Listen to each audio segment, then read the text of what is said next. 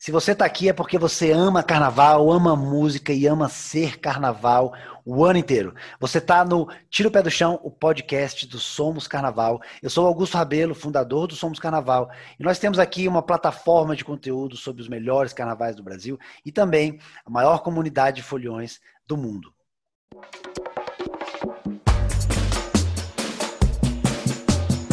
E o episódio de hoje está muito massa, porque a gente trouxe aqui Otávio Bastos, um entusiasta, um carnavalesco, um dos maiores entendedores do frevo e da cultura pernambucana. E a gente trouxe ele aqui hoje para bater um papo, para falar do frevo, para falar do carnaval, para falar de música e para esclarecer para você muitos assuntos, muitas, muitos pontos aí sobre frevo e cultura de carnaval. Otávio, eu queria te agradecer aqui pela presença e, e dizer que aqui é um lugar para a gente fazer esse debate e que eu estou muito empolgado de, de ter esse, esse, papo aqui com você hoje. Obrigado pela sua presença, viu? Opa, eu que agradeço. Uma maravilha conversar sobre essas coisas que a gente gosta. Imagina só carnaval, quem não quer. E a gente aqui, pleno agosto, falando de carnaval. Tem coisa melhor? Só a gente ruim, mesmo, né? É, o ruim é essa vontade, né? Porque dá uma vontade de ir, mas aí agora não está dando, porque a gente está uma série de medidas aí restritivas. Mas é isso, maravilha. Vamos que vamos falar sobre carnaval. Vamos lá então. Então eu queria começar perguntando quem é o Folião Otávio Bastos, qual, qual, qual é a sua trajetória como folião, professor, criador, e também como que surgiu o Mexe com Tudo. Fala aí pra gente.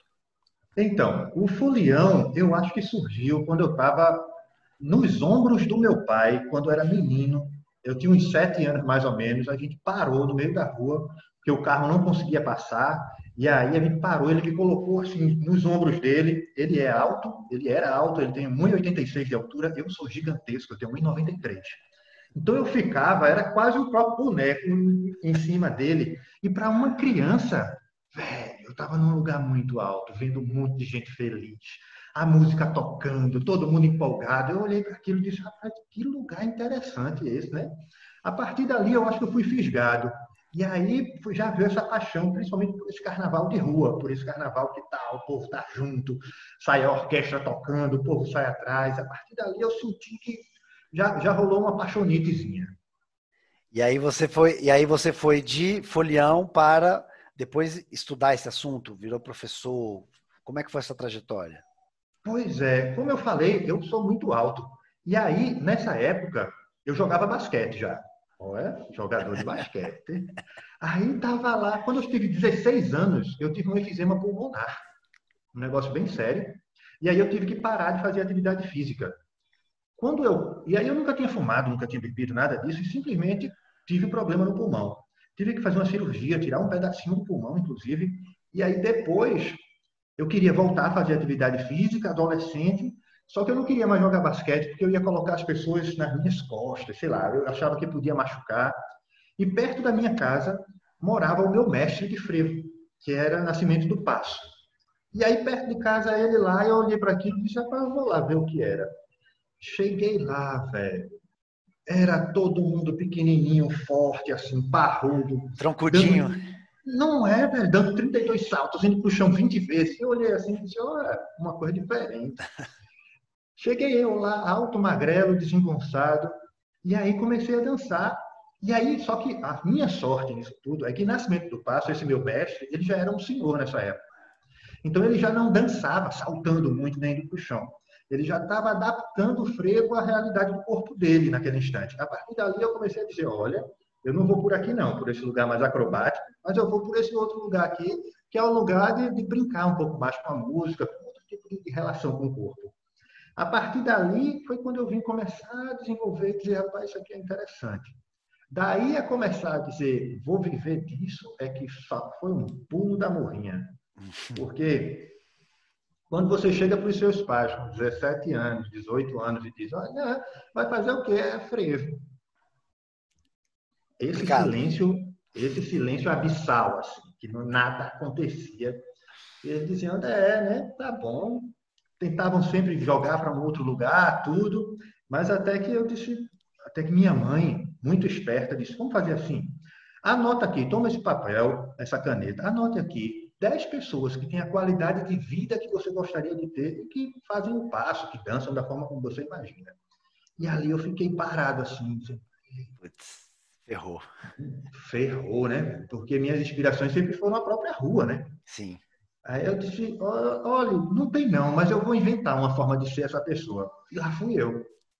E aí comecei a desenvolver essa coisa, comecei a estudar, aos poucos eu comecei a dar aula, e aí, depois de um tempo, fui morar em São Paulo, eu morei em São Paulo durante 10 anos, dando aula de frevo já, que eu trabalhei com uma pessoa chamada Antônio Nobre.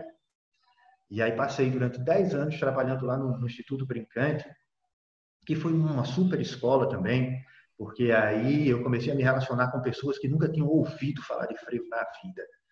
E aí é uma outra, uma outra coisa, né? Tipo, realmente ensinar um negócio desde quem não sabe nem, nem, nem, nem, nem, às vezes nunca nem ouviu, pô.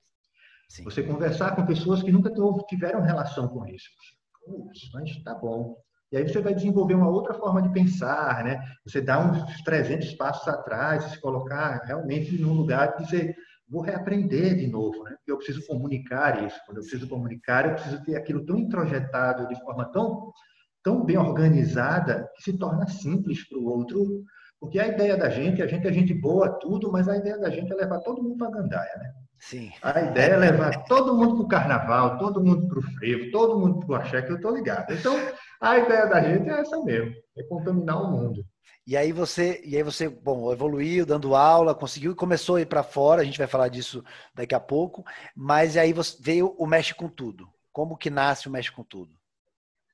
O Mexe com Tudo nasce, que é o canal no YouTube, começa inicialmente porque eu viajava muito e aí eu viajava para vários países e, e, ficava meio que uma separação, né? Eu ia para lugares que às vezes eu não voltava. Tipo, eu já fui para a Finlândia.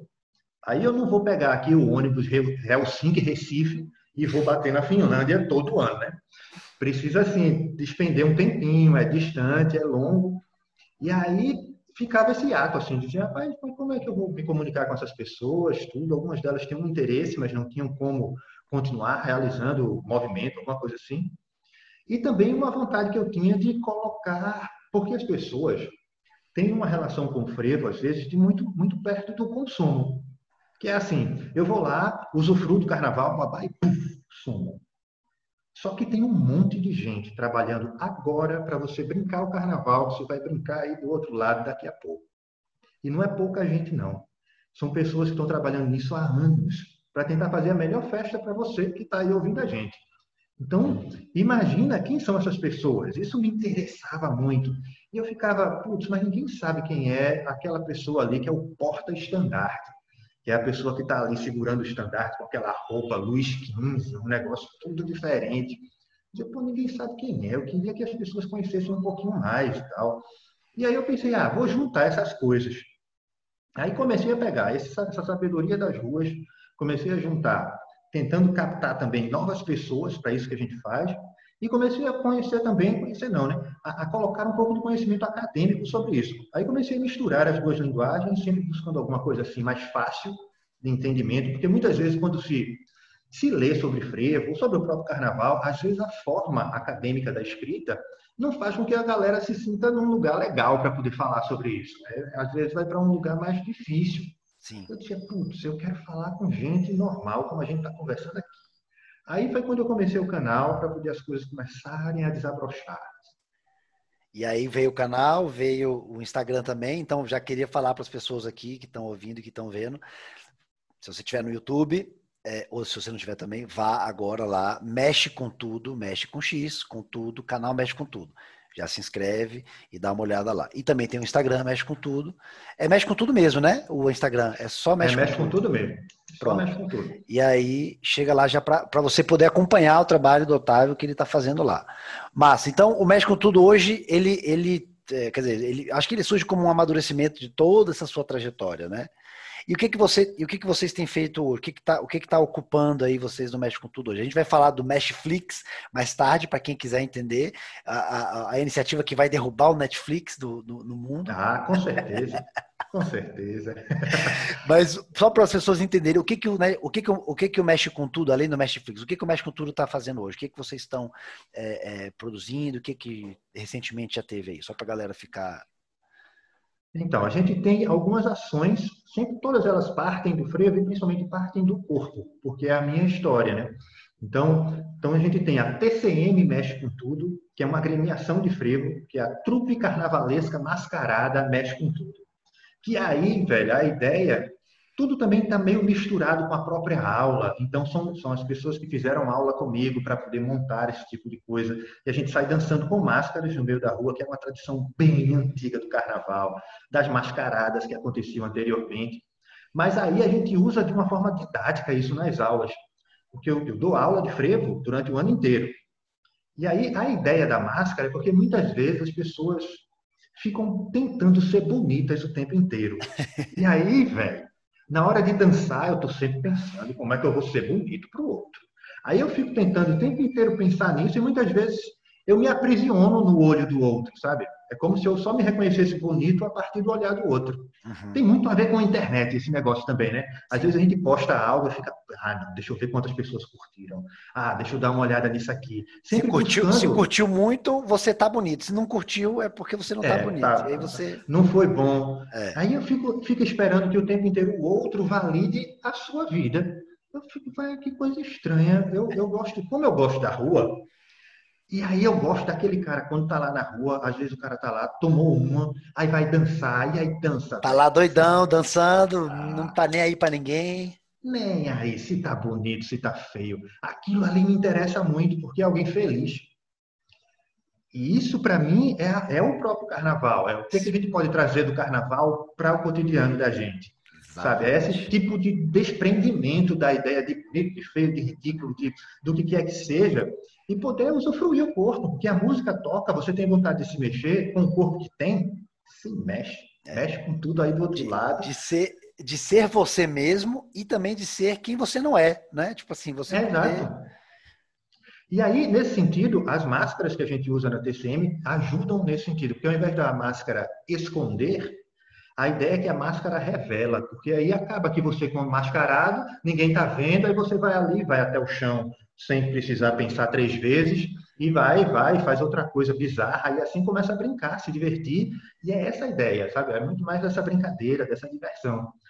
E aí a gente tem a, a TCM Mexe com Tudo, que é um desses braços, tem o YouTube do Mexe com Tudo, que é um outro braço, tem as aulas, a partir desse método que eu venho desenvolvendo ao longo do tempo, chamado Mexe com Tudo, que o nome Mexe com Tudo veio de uma música de um, um cara chamado Levino Ferreira, que é uma música chamada Mexe com Tudo, que para mim é muito legal porque como a ideia da, do que eu faço não tem muito a ver com a melhor técnica para você executar determinado movimento, a ideia é justamente destravar as pessoas naqueles lugarzinhos que elas não conseguem dançar porque ficam pensando no outro o tempo inteiro.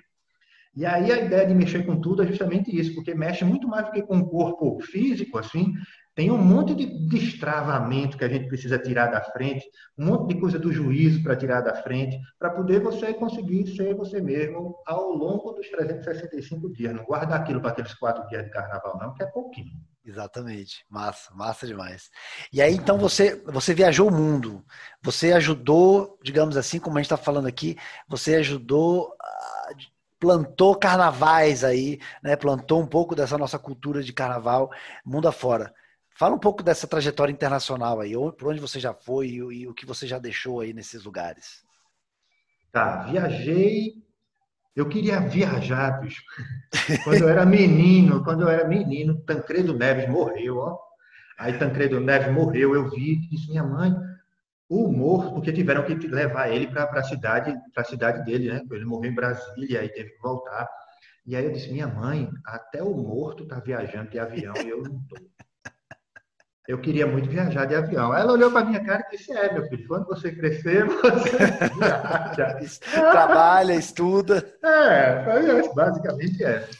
Aí eu disse: Olha, aí tá bom, então pronto. Desde então, tive isso como foco e disse: Beleza.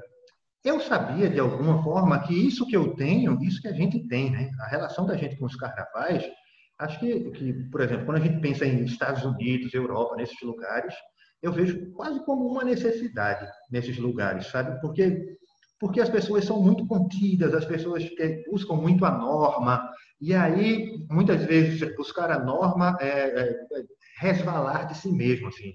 É você dar uma, uma fugida de si mesmo e o tempo inteiro estar amparado sobre isso. É... Então, eu acho que nisso a gente pode contribuir muito. Então, aí eu comecei a viajar. Comecei inicialmente para estudar, porque o frevo, a dança, é muito, usa muito de improvisação, né? Então, eu fui estudar improvisação em Nova York. Depois que eu já tinha feito esse estudo todo com o meu mestre de frevo, que é uma forma bem diferente de pensar, quando você tem um mestre, é diferente de ir para uma escola, né? Sim. Porque o mestre, a gente troca ideia, vai lá e toma uma cerveja com o cara. Aí daqui a pouco tá lá, e teve um não sei o quê, no encanamento da casa dele, aí vai todo mundo. Alguém entende encanamento? Não, mas a gente vai dar um jeito aqui. Sabe? É, um, é uma, tem a ver com a convivência, que é, é incrível. É uma forma de aprender que é, vai muito além da, do próprio, da própria sala de aula. E aí, depois disso, tive essa, essa oportunidade para poder estudar em Nova York, improvisação. Aí fui para lá e era incrível, porque aí era eu e mais pessoas do mundo inteiro no mesmo lugar para poder dançar. E aí tinha gente que era, de, sei lá, tinha gente que era da, da, França, tinha gente que era de lugares assim mais conhecidos, mas tinha gente que era do Afeganistão, sabe? Então é muito outra forma. O corpo se movimenta a partir de outros impulsos e outras formas. Isso tudo a partir da improvisação. Então eram corpos muito diversos e muito incríveis. Ali eu disse, olha que coisa massa, velho, esse negócio de corpos tão diferentes juntos. Como é rico isso. Ali eu comecei a ver uma coisa ou outra, aí comecei a fazer contato com as pessoas. Conheci uma chinesa chamada Abby Chan. Aí a gente fez, rapaz, bora montar um negócio junto? Bora, bora montar. Ela, eu morava em São Paulo na época, ela veio para São Paulo, e aí, São Paulo, não sei o quê. Passamos lá um mês em São Paulo, a gente fez uma parte do espetáculo lá, e depois eu fui para passar um mês em Hong Kong. E aí passei um mês em Hong Kong e a gente criando.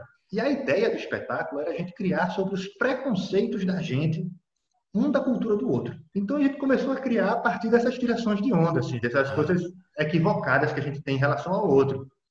Como a gente tem também em relação ao corpo, assim, ela achando que eu sabia sambar. Na verdade, a gente sabe sambar, mas não é uma coisa, ah, vou dar uma aula de samba aqui. Mas é cada um do seu jeito. A mesma coisa que eu imaginava lá com os corpos, com treinamento a partir de Kung Fu, de Tai Chi, alguma coisa assim. Ela disse, não, eu nunca nem pratiquei essas coisas. E aí a gente montou esse espetáculo que chamou Quando o Senhor Bastos Encontra a Senhora Chan, que era sobre esses encontros e esses desencontros no meio do caminho. E aí eu comecei a ver que essas coisas, essas trocas eram muito interessantes. assim. Eu começava a criar, a partir do meu corpo de passista, eu colocava ele em xeque com outras pessoas. Nessa criação específica, por exemplo, a gente começou com um tipo de blind meeting, que é tipo, é, eu mandei uma música para ela sem nenhuma referência cultural e ela me mandou uma música da cultura dela sem nenhuma referência cultural. Eu Nossa. tinha que criar nessa música com o meu corpo de passista e ela tinha que criar com o corpo dela o frevo que eu mandei. E aí é, é tipo, a pessoa nunca viu um frevo na vida e aí ela vai dançar aquilo da forma como ela imagina sem referência cultural alguma. Muito louco, muito louco. E ela me mandou, velho, uma música que era de um cantor que ficava numa, numa feira chinesa. Só que era aquelas músicas meio atonais, assim, meio. E eu dizia, velho, como é que eu vou fazer alguma coisa nisso aqui? Como, é, como é que eu vou criar alguma coisa nisso aí? Beleza, fui experimentar a partir disso. E a partir daí a gente criou. Depois disso, eu fui morar na Alemanha. Aí morei na Alemanha durante um tempo, fui, fui trabalhar em uma universidade de dança chamada Paluca Schuller. Eu era o, o artista convidado da Paluca Schuller. E lá também era gente de vários lugares do mundo, aquela coisa. Eu comecei a tomar gosto pela coisa e aí comecei a viajar ainda mais. E aí, alguns festivais, existem alguns festivais relativos a frevo, ao urco da dança brasileira, pela Europa, e aí eu comecei a viajar nesses festivais, comecei a ir para outros lugares, nos próprios Estados Unidos. Aí comecei a ir para outros e outros e comecei a espalhar frevo pelo meio do mundo. E é muito legal perceber como outras culturas interpretam aquilo que a gente faz. Essa eu acho que é das coisas mais, mais Sim, legais. Assim. Com certeza. Como que é? O que, que você, o que, que você tirou de, digamos, de conclusão dessa sua experiência mostrando a nossa cultura lá fora? Por exemplo, na hora que você está dançando frevo, acho que em todas essas manifestações que a gente tem aqui no Brasil, tem um momento que todo mundo se junta e começa a fazer meio uma emaranhada, né? Todo mundo se junta e começa a empurrar um do outro, um lado para o outro. Isso aí é, é, é, interessante dentro da sala de aula como uma forma de você trazer um pouco da atmosfera, do lugar e tal. Mas aí, velho, na hora de fazer isso, por exemplo, sei lá, na Suécia, aí o cara diz, já está chegando perto demais. As pessoas vão, começam, mas rola um roça-roça meio constrangido. Começa a rolar um negócio, mas é, tem que ser rapidinho, sabe? Tem que ei, e acabar lá. Não é a gente que fica o resto da noite, e porra, vai todo mundo para um lado, aí vai todo mundo para o outro, feliz que sua fera. Não. E aí essas diferenças são massa, porque aí elas vão acessando outros lugares das pessoas, assim, ah, então elas se relacionam com o frevo, às vezes, por outro aspecto, que não é esse tão relativo como a gente tem aqui, do encontro do corpo, uhum. da festa, mas de uma outra forma de pensar. Assim. E aí foram vários e vários, não sei quantos, mais de 15 países nessa, nessa, nessa ideia de sair trocando com as pessoas. Qual é a lição? Qual é a lição que o é, é uma continuidade desse nosso, dessa nossa pergunta aqui, mas que me veio agora. Qual você acha que é a lição que o frevo pode dar para o mundo lá fora, é, fora do Brasil? Qual é a lição? Qual é o grande ensinamento que você acha que o frevo pode, pode levar para esse pessoal?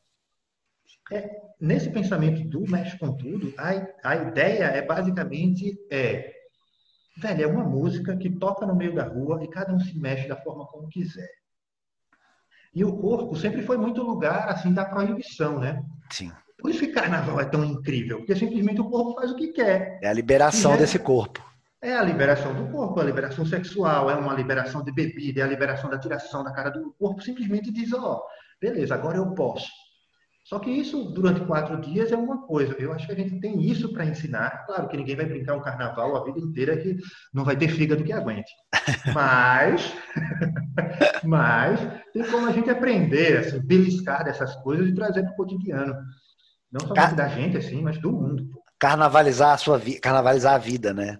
Fazer da vida, é... fazer da vida uma coisa mais, enfim, você, você, não, você tá mais sintonizado, você tá de alguma forma sempre sintonizado com essa forma de, de ser, né? É, que julga menos também. É muito assim, esse carnaval mais de rua, Sim. não é muito que você está vestindo, que você não está. Tire onda, velho. Aqui tem muita coisa da irreverência, né? Sim. Então, se você sai tirando onda com uma peruca X ou Y, ninguém está julgando você porque você está bonito, feio, adequado ou não. Todo mundo vai achar o máximo porque você está tirando onda. É esse o objetivo. E, e, vamos falar do frevo, então. Vamos entrar mais agora no frevo, frevo e suas bases. Assim, eu queria que você falasse para o pessoal aqui, para os ouvintes e para os telespectadores YouTube, é. youtuberísticos, é, de onde vem o frevo, como ele surge, como ele se desenvolve, por que, que ele virou um elemento tão denso, tão forte na cultura pernambucana e, claro, também na cultura nacional, mas, enfim, especialmente em Pernambuco. Fala um pouco, dá um panorama para a gente disso daí. O frevo é algo que vem se desenvolvendo tem algum tempo já. Assim. A gente tem a ideia de que em, em alguns momentos históricos a gente tenta delimitar e dizer, olha, agora o frevo é de 1909. Aí a gente pega uma data somente para dizer, ó, bora comemorar nessa data. É tipo festa. Bora comemorar agora, aí usa como data. Mas a coisa até chegar ali vem se desenvolvendo há muito tempo e que vem se desenvolvendo a partir dessas brincadeiras que acontecem pelo, pelo Brasil inteiro. E que às vezes são brincadeiras que têm, ah, geralmente tem a ver com o corpo negro, com as brincadeiras negras, então as pessoas saem tocando pelo meio da rua.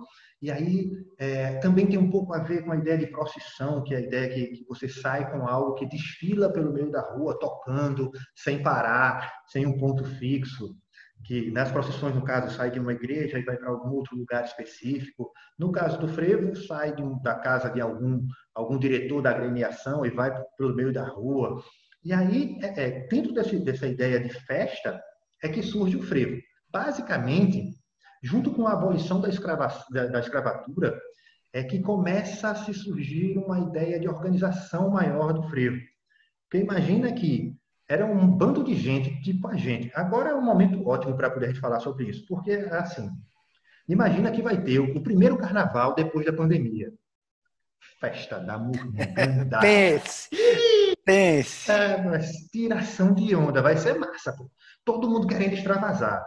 Agora imagina, se isso está acontecendo, se a gente passa, sei lá, oito meses, um ano, sem poder se locomover da forma como a gente geralmente faz. Imagina que as pessoas que fizeram frevo eram as pessoas escravizadas. E elas não estavam um ano a sair de casa, sem sair de casa. Elas estavam durante a vida inteira. E não era somente a vida delas, eram dos pais, dos avós. Na hora que isso é liberado para poder eles brincarem da forma como queriam, essas pessoas vão para a rua com uma potência de brincadeira, festa, mas ao mesmo tempo se sentindo muito injustiçadas. Então, a dança do frevo não vai ser aquela dancinha delicada, do não sei o quezinho, é tipo, velho, me aprisionaram e agora eu tô feliz pra caralho. Tô solto. Extravasa, tô solto. É esse corpo, é esse corpo liberto que tem a ver com o frevo, que tem a ver com o surgimento do corpo desse passista. Enquanto desses passistas que iam pelo meio da rua, né? Enquanto que da música vem porque as pessoas começam a misturar um monte de coisa. Hum. Então, lá no início do século passado, começa a misturar coisas tipo polca, machixe, com coisas que aconteciam aqui no Brasil já. Essas misturas começam a se juntar uma coisa com outra, até que vão aos pouquinhos se formando frevo. Mas é, tem muito de, dessa coisa do. A música tem muito dessa influência externa, então surge a partir de muita influência de coisas que aconteciam fora do país, inclusive dobrados, sabe? Dobrados é aquela, aquela música militar que toca em 7 de setembro. Hum. Tipo o hino nacional, mas sem a letra. Aí fica tocando um negócio imperioso, não sei o quê. Pronto. Aí, juntando essas coisas, começa a surgir uma conformação diferente, né? Porque aí tem uma banda de música tocando música instrumental, velho. É música instrumental no meio da rua. Olha, se música instrumental hoje em dia, dentro do palco, já não é algo tão fácil para as pessoas irem assistir, imagina música instrumental no meio da rua, com um bando de gente dançando ao redor. E aí, quando essas pessoas começam a se organizar, começam a fazer pequenas agremiações, aglomerações, que hoje em dia todo mundo chama de bloco. Mas, inicialmente, a ideia é que existia uma separação. Então, existiam clubes de frevo, troças, e existiam blocos. Hum. Bloco Geralmente a gente chama aqui, são as coisas que usam, são o bloco lírico, geralmente utiliza instrumentos de pau e corda, faz um tipo de frevo diferente, que não é esse tão acelerado, é um pouco mais lento, que veio, veio começar a ter mais força a partir da década de 20 do século passado. A troça é tipo a gente no meio da rua, de dia, bora fazer um negócio, bora. Aí tem um bando de gente que diz, ah, bora pegar umas pitombas que tem aqui e sair pelo meio da rua. Aí pega as pitombas, sai pelo meio da rua, forma-se a pitombeira dos quatro cantos, que é uma super troça, hoje em dia ainda muito viva, incrível. Então, começa dessa pequena zoeira que acontece entre os amigos que dizem, bora inventar um negócio, bora. E clube é tipo um negócio mais organizado. Aí o clube já surge a partir de aglomerações de pessoas que já tinham um, um trabalho comum. Então, por exemplo, o Clube das Pais e Vassouras eram as pessoas que trabalhavam com carboaria e com, com, com varrição que se organizavam e diziam, vamos fazer o nosso carnaval. E aí vem um carnaval um pouco mais luxuoso, que acontece à noite. E aí essas, essas começam a ter pequenas filigranas de diferença, assim, que aí, velho, quando você começa a entrar, é um negócio que não tem fim mais, não. É, é um ao infinito. É um é. é. Mas então, aí, aí o frevo, aí o frevo tem essa, essa, esse nascimento aí, dessas origens, muito legal, que você falou e trouxe já um panorama lá de trás, né?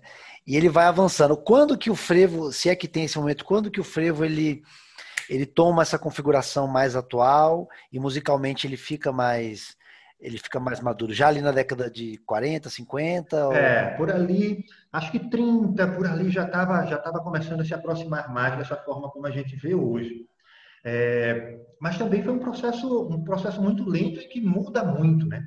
Ainda hoje muda um bocado, assim, é que geralmente quando a gente tá, tem um conhecimento que não está tão dentro da coisa, a gente fica imaginando que é mais ou menos a mesma coisa, parecido com aquilo. Mas quando a gente entra um pouquinho mais, é muito diverso ainda hoje. A quantidade de gente, por exemplo, começa a misturar frevo com outras possibilidades, como aconteceu anteriormente, né? Que o frevo em si é aquela formação, como eu falei, veio de uma coisa de fora e aí acaba dando um swing que é o da gente e diz, ó, oh, agora é frevo. Tem gente ainda misturando hoje em dia que é massa, assim. E as misturas são as mais inusitadas, assim. desde frevo com, com fado, e aí começam a fazer uma coisa que mistura frevo e fado com, com jazz, e assim várias outras, outras possibilidades a partir disso que a gente é. Vamos aprofundar nisso, que eu achei interessante. O lance da música, é, a gente até, a gente até vai, vai, vai falar, eu já vou puxar isso daqui então. O frevo ele dialoga com outros gêneros musicais. Fala um pouco, porque assim, existe uma certa, uma certa concepção é, de que ah, ah, frevo, e aí acho que quem enxerga de, de fora enxerga o frevo muito quadradão, muito um frevo. E a gente já mostrou aqui que não existe um frevo, existem uhum. frevos, né? Frevo é plural. Fala mais sobre esse diálogo com outros gêneros musicais, às vezes até com exemplos aí, se você tiver alguns exemplos atuais, enfim, ou relativamente recentes. Vamos aprofundar. Então, tem um monte de gente que está tá misturando frevo com uma série de outras coisas.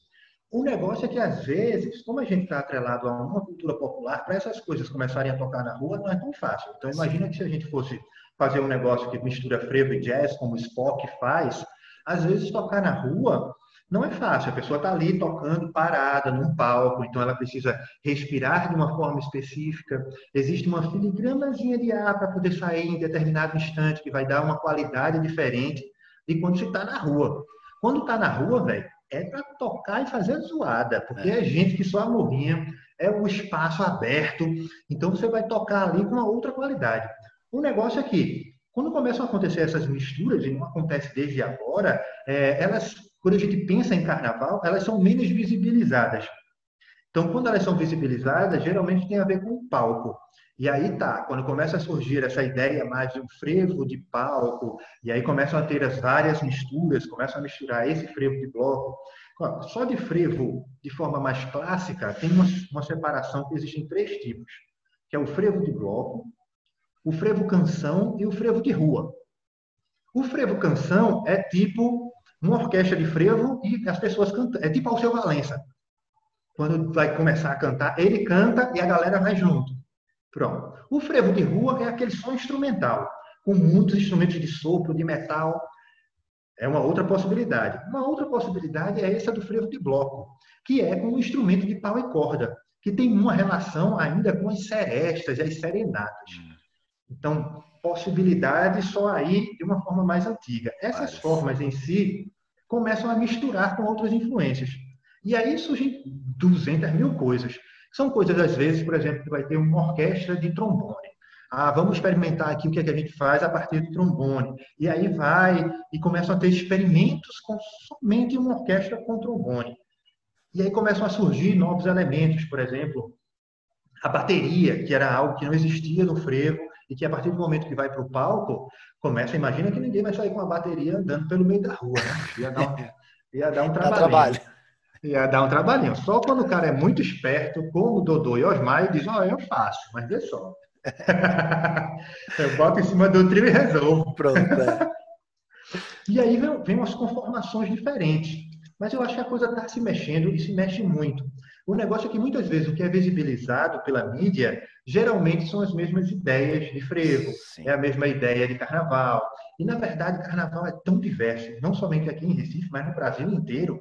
Imagina a diversidade de carnaval que tem na Bahia, a diversidade de carnaval que tem no Rio de Janeiro, e a gente muitas vezes restringe a ideia de que é samba, de que está a música baiana, de que aqui está tá o frevo assim ou assado.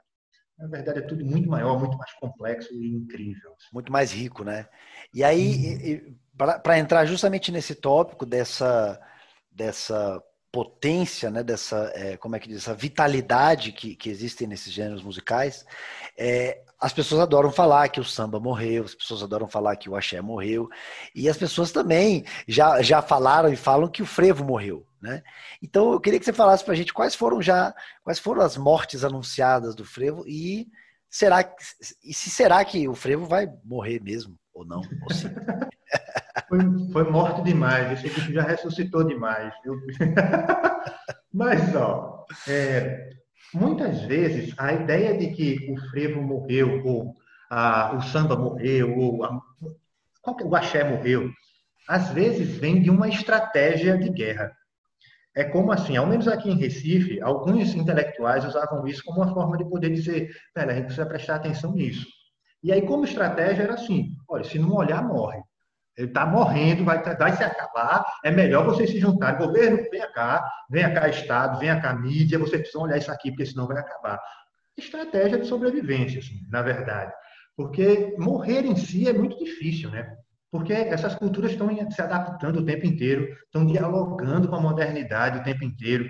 Então, essas coisas, assim, elas não estão mais tão segmentadas quanto foram.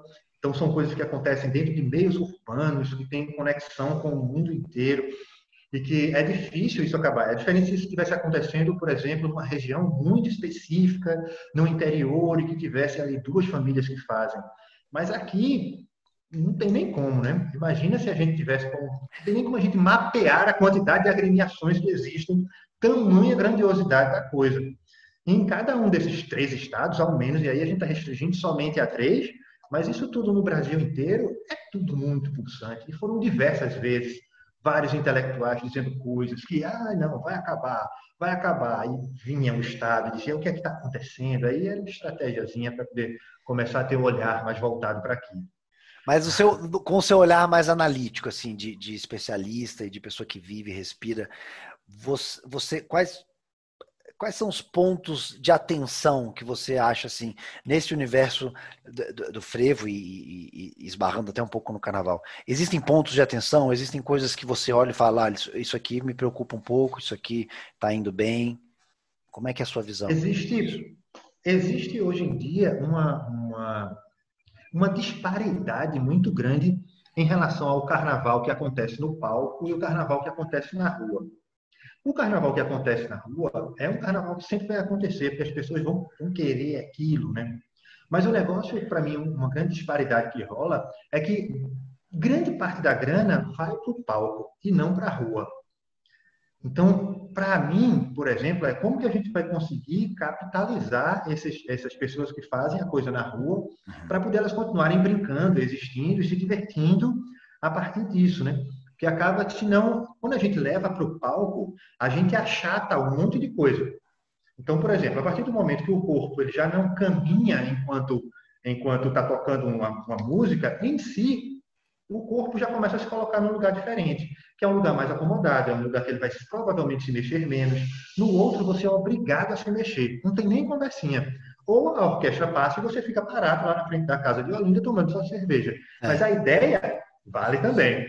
Mas a ideia é que você vai atrás. Quando você vai atrás, ali você já começa a começar a dançar. Ali, mesmo que uma dança muito pequena, você começa a colocar o seu corpo em movimento. Isso, por si só, já faz com que a gente enxergue. E aí a gente vai se inserir na cidade, né? Porque aí você começa a andar por essa cidade, você começa a ver as cores da cidade, das pessoas, isso tudo vai influenciando você, você vai influenciando. Isso tudo, quando a gente não tem um olhar na verdade, eu acho que é uma, uma coisa da gente reaprender a olhar a rua como um lugar incrível.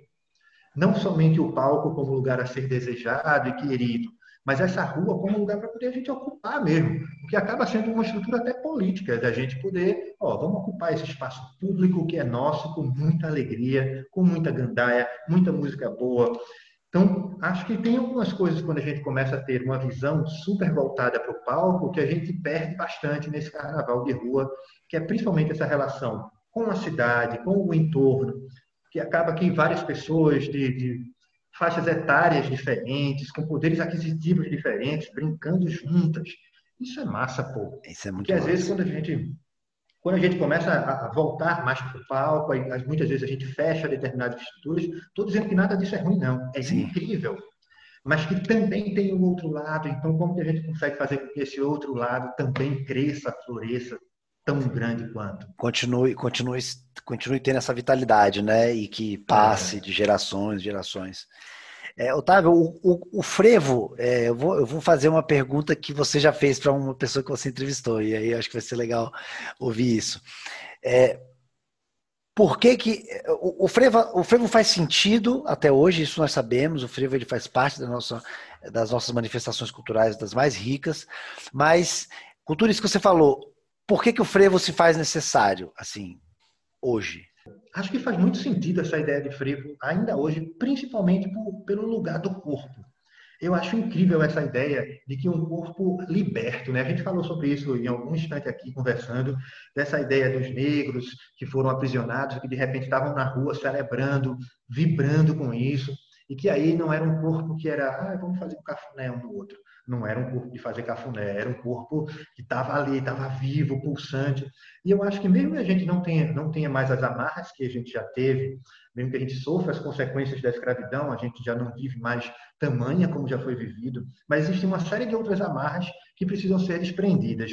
Uma delas, por exemplo, é essa relação que a gente tem com o corpo com a ideia de que o corpo deve ser adequado, que o corpo deve ser bonito, que a gente deve se comportar de determinada forma. E eu acho que essa coisa do carnaval, e essa coisa principalmente que o corpo do frevo traz, que é essa ideia de que cada um vai dançar com o seu corpo do jeito que tem. O meu pai dançava, ele, ele faleceu já, mas ele dançava aos 84 anos. E a dança dele era basicamente o rosto e as mãos. Então ele mexia as mãos, o rosto, assim, ó. E ele ficava lá dançando. Putz, isso é incrível. É a dança. É dança, né? É corpo, é, é, vida. E aí é como que a gente vai adaptando isso à, à nossa contemporaneidade. Hoje em dia, por exemplo, eu acho extremamente necessário essa ideia de que a gente precisa se libertar de determinados padrões para poder ir para uma outra forma de pensar que seja mais conectada com a gente mesmo. Massa. E eu, eu, essa pergunta eu não, eu não surgiu agora aqui, eu acho que a gente tinha que ter colocado já no roteiro, mas vê se sai aí alguma coisa massa. Curiosidades do frevo. Existem curiosidades, assim, coisas que você tem aí já mais prontas na cabeça, e que as pessoas não, não, não têm ideia sobre o frevo? Sei lá.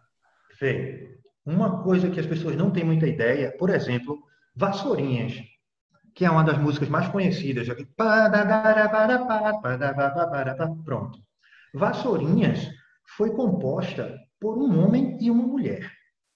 E geralmente, durante essa história toda, a gente sempre dizia, ah, Vassourinhas de Matias da Rocha, Matias da Rocha, e a gente esquecia, não, né? Basicamente, a ideia da construção de mundo da gente foi tirando Sim. a que a mulher é uma construtora das coisas. Então, a música mais conhecida de Frevo de todos os tempos foi construída também por uma mulher chamada Joana Batista incrível e que é uma das músicas ainda mais tocadas e mais conhecidas relativas a frevo no mundo. Tipo, é, é, é, uma das é a primeira, talvez, né? Uma das primeiras e. Não, não chega a ser a, prim, a primeira, não, mas é a que estoura. É a, é a primeira assim que vai para mim. Que grava, né? Porque que é gravada, é, né? E assim, e aí, e aí, vai para o mercado. Mais alguma, curio, mais alguma curiosidade do frevo, assim, alguma coisa que, que, que geralmente. Cada, cada, cada agremiação que surge é uma história pitoresca. Por exemplo, a gente falou aqui da pitombeira dos quatro cantos, que era o pessoal que simplesmente tomou uma, aí tomando uma em casa, tinha um pé de pitomba, foi lá, catou umas pitombas, uns galhos, e saíram abanando o galho pelo meio da rua, e gritando pitomba, pitomba, pitomba. e hoje é uma agremiação que está há 73 anos viva. Então, surge de algo muitas vezes muito, muito banal, assim, mas que cria um sentido para a própria comunidade que faz com que a coisa aconteça. E aí, cada uma dessas agremiações vai ter um negocinho, assim, uma ideiazinha para a gente poder investigar. Quando a gente vai descortinar o que é que veio, geralmente tem a ver com tomar uma cerveja, tomar uma cachaça e alegria e festa no meio do mundo. E, tipo, decidir, assim, também tem a história do Seguro Cu também, que foi uma, uma, é uma, A gente até tem esse vídeo no canal também com o pessoal do bloco lá, que foi um negócio, assim, também do nada, né? E que envolve essa brincadeira bem de carnaval, né? De seguro o cu, senão... seguro o cu, senão aumenta o dedo, enfim. É, é muita coisa. Começa a tirar essas coisas. Cada, cada surgimento de bloco desse é uma história geralmente muito boa porque cada uma, uma figura incrível. Essa mesmo do Seguro Cu é incrível. É. é que Seguro Cu tinha muito, antigamente também tinha muito, tem também a rola voadora. A rola voadora, que era basicamente um, uma espuma, assim, de formato de pau, de pênis, que o cara saía girando pelo meio da rua. Pronto, virou a rola voadora. Aí vira uma história incrível, aí as pessoas saem atrás e fica todo mundo querendo ir atrás da rola voadora. Pronto. É, é, cheio, é cheio dessas. É, quer dizer, uma, uma, coisa às vezes que nasce até sem sentido, ela vai, vai sendo construído um sentido para ela ali ao longo dos anos. Né? É, é, muito legal, porque é como se a gente não tivesse que saber aonde vai chegar. E a gente fosse construindo a partir do presente. Ah, saiu agora, ano que vem o que, é que a gente vai fazer? Ah, tal, tal coisa. Não é assim, eu quero ser o maior bloco do mundo. Não, é exatamente o contrário. Dizer, como é que a gente vai dar risada? Ah, bora tirar onda assim. Isso é massa. E vai. Agora fala pra gente do Meshflix, o principal concorrente do Netflix e que é vai é e que vai trazer muita cultura e muito movimento para as pessoas. Fala pra gente porque só para fazer um contexto, galera, quem acompanha o, o, o Mesh com tudo, o Otávio vai explicar aqui, mas eles lançaram há pouco tempo esse esse programa, essa iniciativa chamada Meshflix, para as pessoas poderem ter acesso a, a, a novas formas de, de entretenimento, de diversão e de movimento. E o Otávio vai explicar para a gente aí, para quem se interessar, depois procurar ele lá e aderir também. Então, a Meshflix, na verdade, surgiu como uma ideia de fazer uma streaming de frevo. Talvez você já tenha ouvido falar das nossas concorrentes por aí, o pessoal que tem alguns seguidores a mais que a gente, algum tempo de mercado e talvez um valor de mercado sensivelmente maior do que a gente, mas o pessoal não é tão bom quanto a gente, não. A ideia é a seguinte: então, é uma série de conteúdos relativos a frevo, sempre buscando essa ideia a, a partir do corpo, né? Então, tem aulas de frevo, tem um podcast que é exclusivo para o pessoal que assina, tem mentorias sobre frevo. Então, tem uma, uma, série de reuniões, tem uma série de encontros que a gente faz, tem um boteco virtual, mexe com tudo que é um boteco para poder a gente sentar, tomar cerveja, falar sobre frevo, escutar música, falar besteira e, e, e, ao mesmo tempo se conectar com a contemporaneidade, assim, com o que a gente faz, com o que a gente vive. Né? Porque acaba que está tudo conectado. Sim. Então, por exemplo, ah, quando a gente começa a discutir tem ou não carnaval, a gente tangencia no ah, será que a gente está tomando realmente as devidas precauções para poder a gente realmente ter um carnaval daqui a pouco? E a gente começa a ligar o carnaval, o frevo, ao que está acontecendo atualmente. Basicamente, é uma streaming de frevo, onde todo o conteúdo está online, então você não vai precisar baixar nada no seu computador, onde você vai lá e tem acesso a um monte de coisa. Mas sempre relativa ao danado frevo. Sim, massa. E acho que com isso está tá, tá se fortalecendo todo esse. Porque acho que o grande desafio nosso, que mexe da gente que mexe com carnaval é criar formas de fortalecer a cultura de carnaval, né? Eu acho que o fortalecimento da cultura de carnaval, seja ela mais pernambucana, mais baiana, mais carioca, mais seja lá o que for, né? esse é o grande desafio. Como fazer isso com as coisas contemporâneas? Como usar as tecnologias, né? E aqui no Somos Carnaval a gente faz algumas coisas é, e tem algumas iniciativas por aí, mas essa de vocês eu achei muito legal, muito original, Meshflix.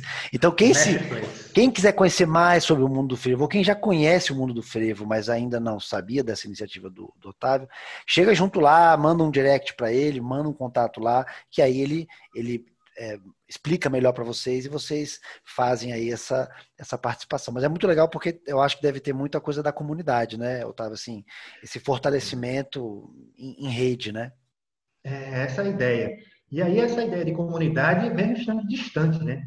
E aí, lembra como eu falei anteriormente, aquela pessoa que estava na Finlândia, que poderia fazer aula? Pronto, agora ela pode fazer, porque junto à Netflix é a forma, por exemplo, tem gente que está que é, tá nos Estados Unidos, tem gente da, da Suíça, da França, da Itália, que estão ali para poder conversar e trocar ideias sobre frevo, trocar ideias sobre carnaval, sobre corpo. E aí tem gente que está em Brasília, está tá na Bahia, enquanto que eu estou aqui em Recife, e está todo mundo conversando, dialogando, não somente naquele período de carnaval, dos quatro dias, mas sempre com esse pensamento de que desses quatro dias a gente pode trazer para o cotidiano. Porque é um momento tão incrível, mas como que a gente consegue transformar um pouquinho desse cotidiano em algo incrível também? Sim. E acaba que esses encontros têm muito a ver com isso. Tem muito a ver com conexão e com, com essa até essa forma de saúde mental, né, que, que a gente precisa sempre, né, para quer dizer, para a gente aguentar o rojão é bom a gente sempre estar tá ligado com uma coisa muito positiva.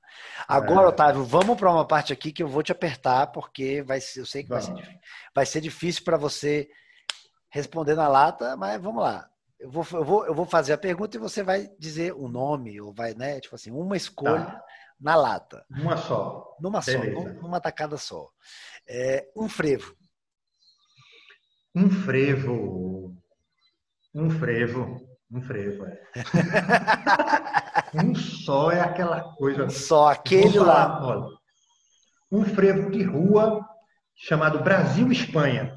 Já vai ser bom para o pessoal que não conhece tanto, tanto frevo, para poder dar uma pesquisada lá. busca lá. A gente já falou dessa coisa das influências, das trocas. Pronto, vai lá dar uma olhada no que é o Brasil e Espanha. Tem um pouco a ver, um pouquinho das duas culturas já dentro. Massa. Um bloco de carnaval. Eita, outra coisa, eu vou falar. Aí já vai ficar, um já vai gostar, o outro já não vai gostar, já vai, já vai criar confusão pro Otávio. É, o outro já vai me pegar na esquina, tacar o pau. Então, uma agremiação. Eu ia falar o mexe com tudo, mas aí também não vale. Deixa eu ver aqui. Um Esse aí tá, tá fora da é competição.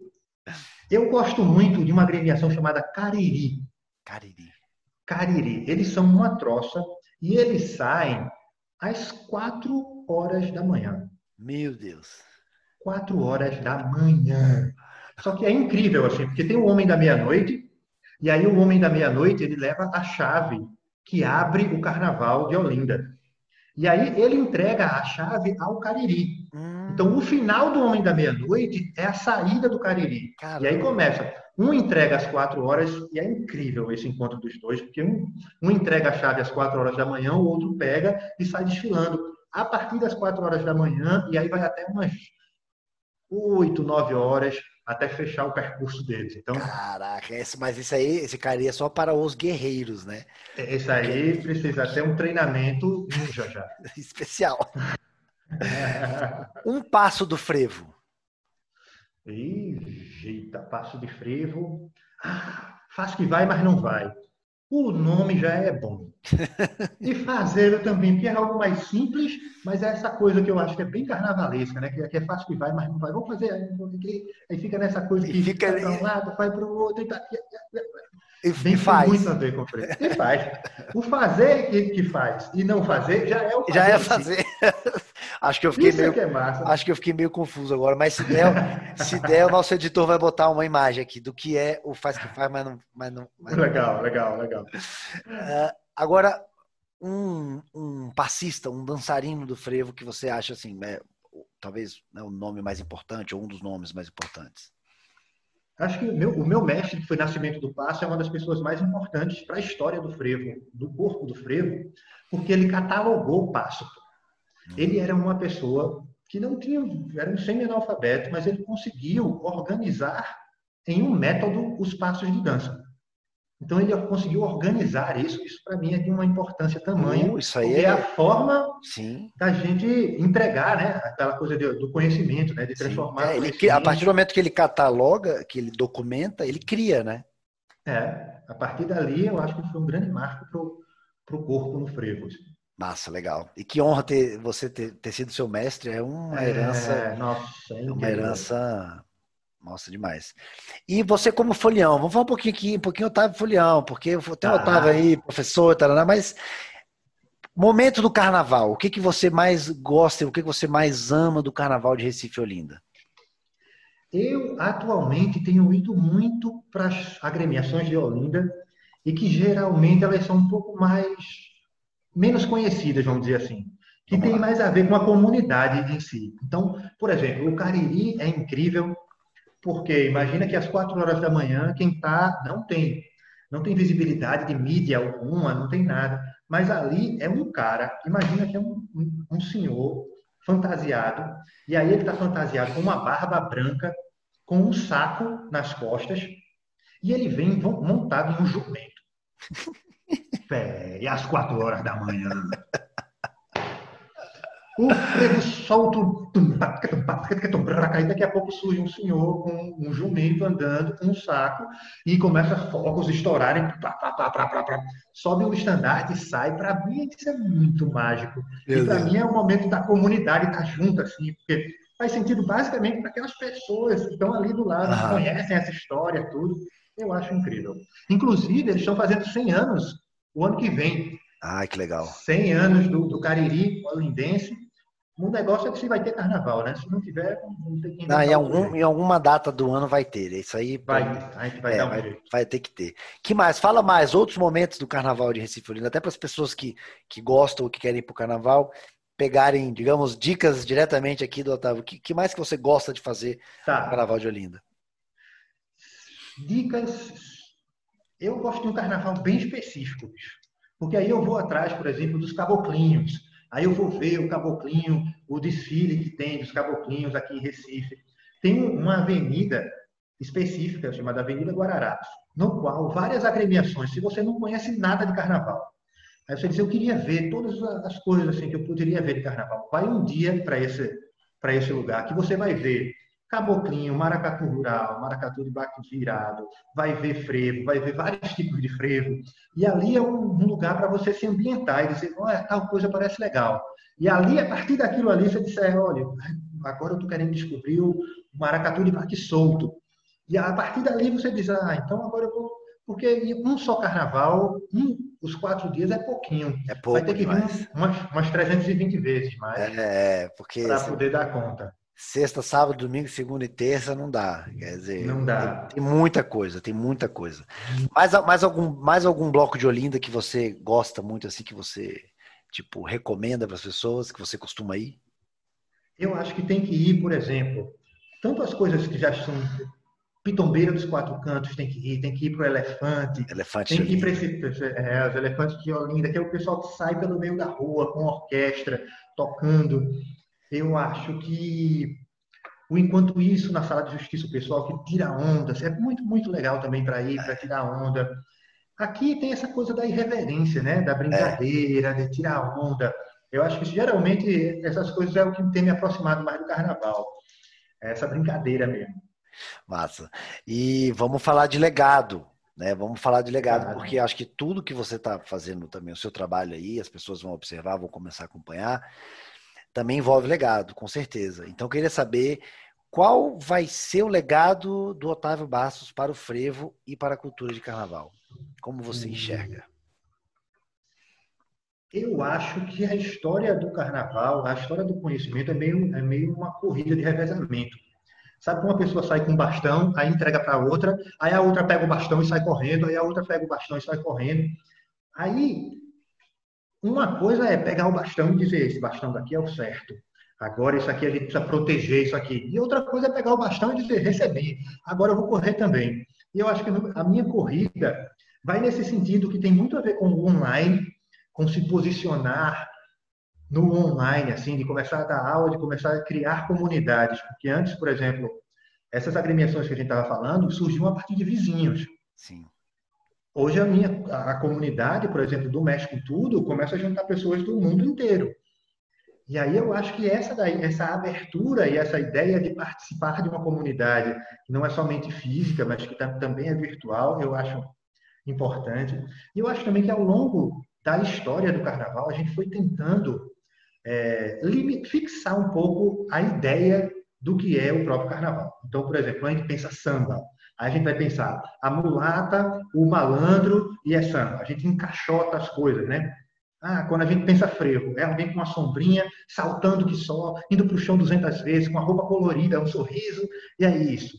Então, é, eu acho que a minha ideia principal é desencaixotar essa ideia de que frevo precisa saltar muitas vezes, precisa ir para o chão mil e duas vezes e, e, se aproximando mais desse corpo da rua, que é o corpo que a pessoa vai, vai exercitar aquilo que faz bem, que, é que ela se diverte, na real.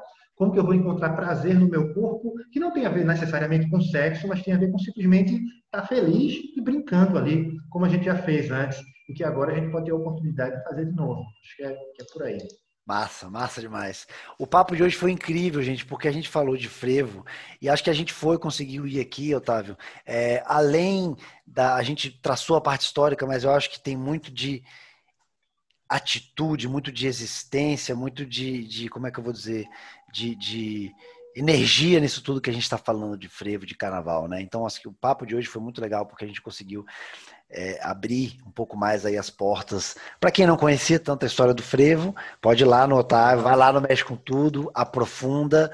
Né? No, no, canal do Somos Carnaval também tem algumas coisinhas sobre, sobre o carnaval de, de Recife Olinda. Então acho que a gente conseguiu bater um papo incrível aqui e dar uma pequena contribuição. Quem sabe Outras vezes Otávio vem aqui com a gente para a gente bater alguns temas mais específicos e aprofundar. Mas desde já eu queria pedir para todo mundo se inscrever no canal do Mexe com Tudo, seguir o Mexe com Tudo lá no Instagram também e acompanhar o trabalho deles. E Otávio, queria te agradecer muito aqui pela participação. Obrigado demais e vamos junto aí nessa luta em prol do carnaval. Simbora. É, eu quero agradecer muito também o convite, muito legal para poder conversar sobre carnaval. Eu sempre acho essas iniciativas incríveis da gente estar tá totalmente deslocado da época do carnaval e estar tá falando sobre ele, que é essa a ideia, né? Como que a gente faz com que o carnaval aconteça o ano inteiro? O ano inteiro. Pode contar comigo que precisar. Valeu, valeu, Otávio, valeu, pessoal. E semana que vem a gente vem com mais um podcast para vocês. Tira o pé do chão. Valeu!